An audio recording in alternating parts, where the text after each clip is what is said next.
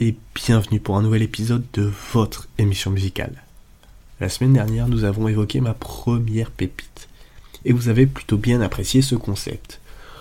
On se retrouve donc aujourd'hui pour ma deuxième pépite. Il s'agit encore une fois d'un anglais, le rappeur Loyal Carner. Loyal Carner, de son vrai nom, Benjamin Gerard Coyle Larner, est né le 6 octobre 1994 à Lambeth, au Royaume-Uni. Voilà pour le peu d'informations personnelles sur lui.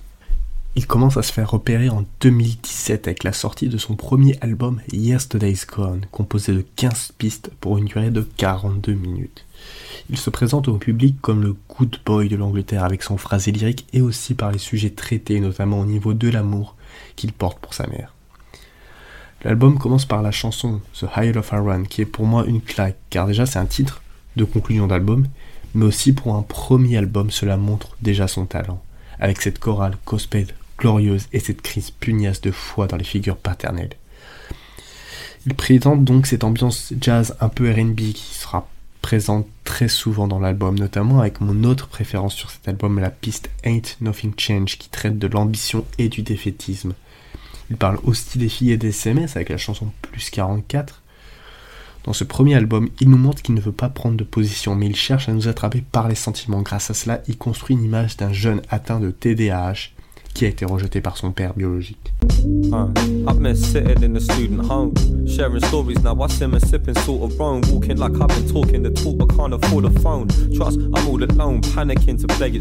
Deux ans plus tard, en 2019, il sortira son deuxième album, Not Waving But Drawing, un album un peu plus long, avec 15 pistes pour presque 50 minutes de musique.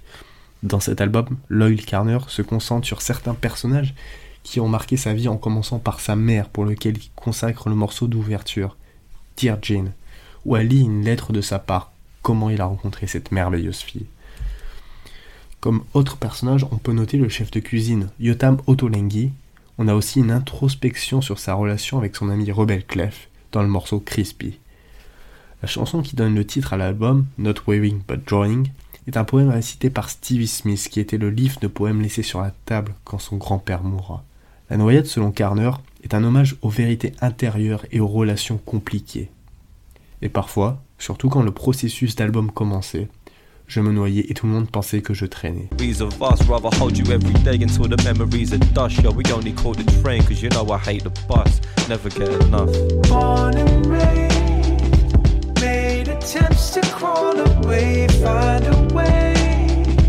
Enfin, en 2022, il sort son dernier album Hugo, album le plus court jusqu'à présent avec seulement 10 pistes et 34 minutes de musique. Mais le rappeur londonien dans cet album va se poser des questions de race, d'identité, de masculinité et enfin de paternité. Dans la composition, on reste toujours sur des productions hip-hop un peu néo-soul, néo-jazz comme à son habitude. L'album commence avec une chanson forte, Hate, qui permet de donner un avant-goût de ce qui va suivre, avec les titres Nobody Knows et Georgetown, qui sont un témoignage de ce que Lloyd a vécu en tant qu'homme noir en se comparant aux autres, notamment au niveau de l'égalité au Royaume-Uni. L'album se conclut avec un Lloyd qui essaye de rencontrer son père, traumatisme de son enfance.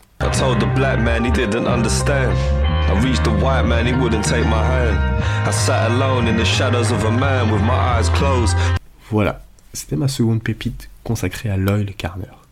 Comme d'habitude, si ça vous a plu, n'hésitez pas à aller écouter son travail. Et si vous avez des artistes à me faire découvrir, n'hésitez pas à me le dire en commentaire. Merci d'avoir écouté. Partagez cet épisode si vous avez aimé celui-ci. En attendant, je vous souhaite une bonne journée, une bonne soirée et à vendredi pour un nouvel épisode.